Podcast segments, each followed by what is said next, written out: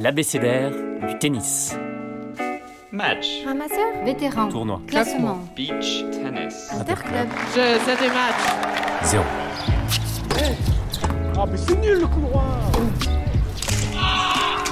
J'ai gagné une seule fois dans ma vie à 4-6. J'ai pas de mots, je- j'arrive pas à parler, juste à vous dire merci, c'est fabuleux. B comme beach tennis. Allez, c'est bien servi de la part de Joe. 40-30 et c'est les balles de 7. Et qu'est-ce qu'on fait Maïré?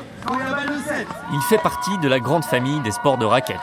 En pleine croissance, le beach tennis s'est affirmé comme une véritable discipline sportive. Tout a débuté dans les années 70 sur les plages de Ravenne en Italie. Les Italiens sont assez euh, portés sur les, les- les sports de sable et, et de plage. Morgane Dorgeret, responsable beach tennis à la FFT. Donc euh, pour eux, c'était évident euh, d'intégrer ce, ce sport-là qui est plutôt fun, dynamique, avec de l'ambiance, de la musique, euh, vraiment des checks à chaque point. Enfin, c'est vraiment la culture beach, l'esprit beach comme on dit. En France, le beach tennis est d'abord arrivé à La Réunion, un peu par hasard. C'est un groupe d'amis qui a découvert ce sport lors de vacances en Italie. Et en rentrant effectivement au début des années 2000 euh, sur le territoire réunionnais, ils ont décidé de mettre en place euh, voilà, le beach tennis. Donc le beach tennis en France est arrivé sur le territoire réunionnais en premier, avant d'arriver en métropole euh, par la suite. On a plus de 38 000 pratiquants aujourd'hui sur le territoire français, quel que soit l'âge, et vraiment ça joue partout sur l'ensemble de nos ligues, sur les territoires d'outre-mer, en même temps en métropole aussi et en Corse. Direction la plage de Palavas-les-Flots pour les championnats de France, dans une ambiance sonore très différente du tennis, Esprit Beach garanti. Le beach tennis se joue en double sur un terrain de sable. Les dimensions sont les mêmes qu'au beach volley, mais le filet est plus bas. 1m70 pour les dames, 1m80 pour les messieurs. Comme au tennis, on joue avec une raquette et une balle, et les matchs se disputent en 2 sets gagnants. Comme au badminton, on joue sans rebond. Pour mes premiers pas sur le sable, j'ai rendez-vous avec David Motin, entraîneur et figure du beach français. Salut Christophe Tu me donnes les rudiments pour euh, débuter au beach tennis Oui, euh, écoute, c'est très simple. Déjà, le- avec le beach, il faut qu'il y ait des mouvements assez simples, euh, pas trop amples. Parce que la raquette euh, et la balle, euh, il faut quand même prendre connaissance et ça part vite. Donc, euh, moins tu feras de gestes pour l'instant au départ, sur les débuts, tes, tes premiers pas, et mieux ça sera. Très bien là, parfait, là je cours. Ok, là je mets en haut. On se rapproche étrangement de la raquette de, de paddle. Beaucoup de gens nous font euh, l'associent euh, rapidement à ça. Donc c'est de la mousse à l'intérieur avec une composition graphite, carbone. Ensuite après la balle, balle- l'ancienne balle de mini-tennis, hein, la balle souple. Et tous les gens qui essayent sont ravis, sont curieux et veulent, veulent continuer. Les gens, ils ont besoin de savoir qu'il y a une structure à côté de chez eux pour jouer. Et donc, euh, mais les convaincre de jouer, non, c'est pas un problème. Ok, merci beaucoup coach. Merci à toi Christophe, c'était top.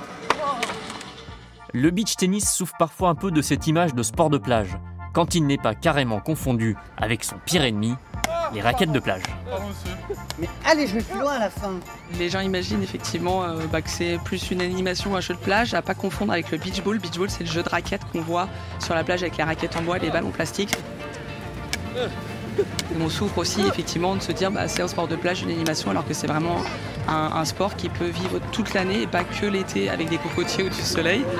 Martin Gaucher est le président de Beach Tennis Marseille, un club né en 2021 grâce à une bande de passionnés. On est parti d'un petit groupe et petit à petit on a monté des terrains. Aujourd'hui on a quasiment euh, 70 adhérents, 70 licenciés FFT. Euh, l'esprit buvette, l'esprit bar, on boit des coups, on joue, euh, sympa, la convivialité, la multiplication des matchs. Toutes les activités de sport de plage sont assez rythmées. C'est-à-dire qu'on peut jouer jusqu'à 2-3 matchs par jour et la compétition dure 2 à 3 jours. Dans le milieu du beach, Martin est connu pour son sens de la formule Quand vous voulez être bon à la pétanque et qu'il fait froid l'hiver, vous n'allez pas faire du bowling.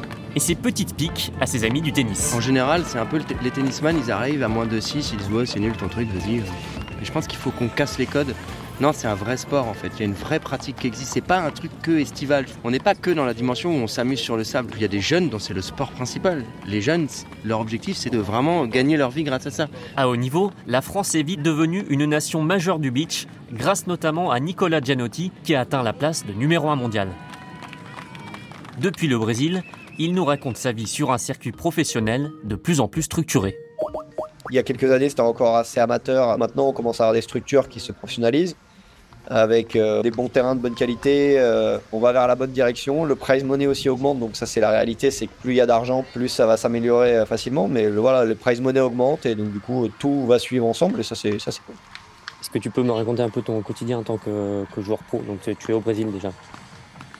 Maintenant, j'habite au Brésil, dans une ville qui s'appelle Balneario Camboriú. J'habite tout près de la plage et sur la plage, il doit y avoir 200 à 300 terrains de beach. Ça devient un des sports euh, majeurs ici. Maintenant, on, est, on passe à la télé sur les, les chaînes, les, les plus grandes chaînes de télé. Tous les joueurs sont considérés entre guillemets comme des stars au Brésil. Comment tu, tu aimerais voir le, le beach tennis dans, allez, dans 10 ans, on va dire? Et, mais espérer qu'en Europe, en France, ça se développe au maximum, que financièrement, euh, il y ait plus de joueurs qui puissent en vivre. Parce que là, pour l'instant, on est que le top 10 ou le top 15 mondial qui peut en vivre financièrement et encore certains qui sont assez ric-rac. Ce serait bien que les 50 premiers mondiaux hommes et femmes puissent en vivre financièrement avec les prize money et les sponsors. Ça serait vraiment génial que ça passe un peu plus à la télé. Petit à petit, euh, pas à pas, euh, le beach fait son trou et ça c'est déjà bien. Dans sa quête d'exposition, le beach tennis a une ambition. pouvoir arriver à un moment à être présent aux Jeux Olympiques. Actuellement, il y a euh, comme sport de sable le beach volley. Euh, on aimerait bien voilà, pouvoir être le deuxième sport euh, sur les Jeux Olympiques. Ça nous permettrait vraiment une belle promotion, une belle visibilité de ce sport et à l'international et aussi sur les territoires français afin d'avancer et de promouvoir cette discipline.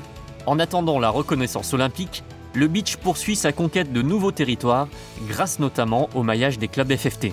Aujourd'hui, on a 200 clubs et 400 terrains de beach tennis euh, sur notre territoire. Les chiffres sont encore en train d'augmenter. Euh, L'île de France est assez dynamique sur le beach tennis.